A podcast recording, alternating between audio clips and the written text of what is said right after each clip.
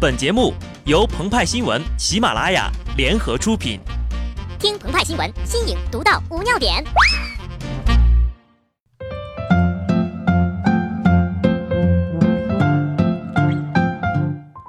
本文章转自澎湃新闻《澎湃联播，听众朋友们，大家好，我是极致的小布。在高考作文当中，一般考生的作文呢，写了只有阅卷老师看，那么阅读量就是个位数。而什么样的作文才能拥有十万以上的阅读量呢？像鹏鹏啊，当年写的满分作文就登上了他们家小区门口的黑板报，大爷大妈看了是无不啧啧称赞的。但为什么没有人愿意花钱把自己的作文登报或者出书呢？因为写的不咋地，没钱赚呐。所以我们要庆幸，高考作文评分标准是靠质量。而不是看有多少人阅读，因为一旦有利可图，暗中的勾当就会源源不断。九月二十九号，微信后台更新接口，不少阅读量动辄十万以上的公众号一夜之间原形毕露，只剩下几千或者上百的点击。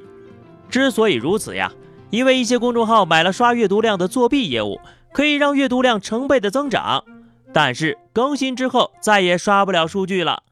自此，一条黑色产业链浮现了出来。消息一出呀，网友们抱着看热闹的心态，纷纷前往公众平台，一个一个公众号点开查阅，看看谁的底裤被扒光了。当大家看到澎湃联播公众号的阅读量始终保持在三百到四百这个低调而又内敛的区间时，大家伙儿纷纷松了口气。鹏鹏和派派果然没有让我们失望。不愧是坦荡荡的新闻人呐！说实话啊，听到你们这么夸奖，我们并没有很高兴。华丽的数据背后掩藏的全是泡沫，只有退潮之后才知道谁在裸泳。为了揪出那些在自媒体创业狂潮中的裸泳者，我们首先要做的呀，就是保护好现场。有网友就说了呀：“你们不要再去刷量的公众号里看阅读量了，这个呀是在破坏现场。”硬生生的把别人围观到了十万以上，这大概就是薛定谔的公众号了。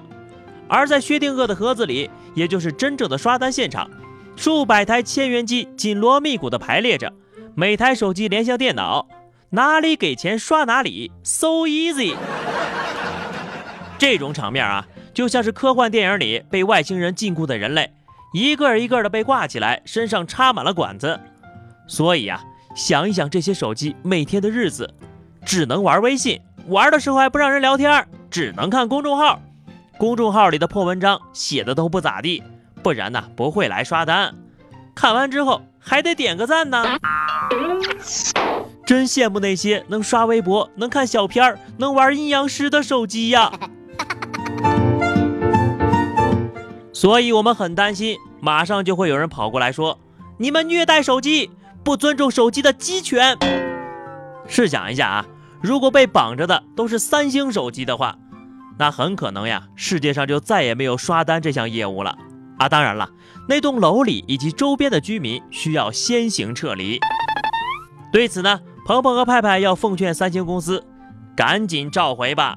你们的手机不是没有用处的，我国互联网生态健康的发展离不开你们呢。有人刷阅读量是为了完成 KPI，也有人纯粹是为了出风头，更多的则是为了骗广告，把流量变现。不仅公众号有人刷，电商找熟人刷单，直播平台花钱刷人数，网约车不惜搞幽灵刷单刷补贴，更别提僵尸粉、水军这些灰色产业了。而说起来玩水军刷数据，曹操那可是老手啊！赤壁之战前。曹操出兵南下，事先呢给孙权写了一份战书：今者奉辞伐罪，毛辉南止，刘琮戍守。今至水军八十万众，方与将军会列于吴。那会儿呀还不讲流量呢，只有兵力。流量越大，代表关注度越高，广告效应也就越好。相对应的呀，兵力越多，战斗力就越强。曹操那时候就明白。数据做得好看一点，吓唬吓唬你们。要说曹操的水军呐，那可是货真价实的水军。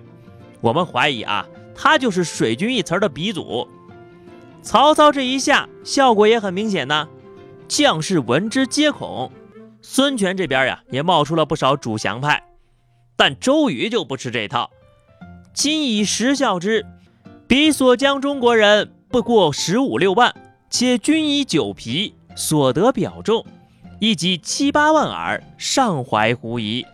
意思就是呀，大家伙不要慌，对面呀，拢共就二十来万。而最后刷数据的人有什么下场呢？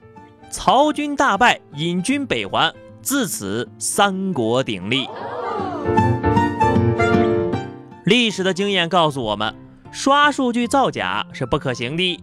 今天有人妄图用技术作假代替辛勤的耕耘，用劣币去除良币，事实证明这是行不通的。好文章从来都是琢磨出来的，而不是刷出来的。但如果说世上只有一种刷数据是可以被容忍的，鹏鹏他希望是刷假期，为祖国母亲庆生，短短七天哪能够啊？愿大家伙儿收假愉快吧！下期节目我们再见，拜拜。Thank you.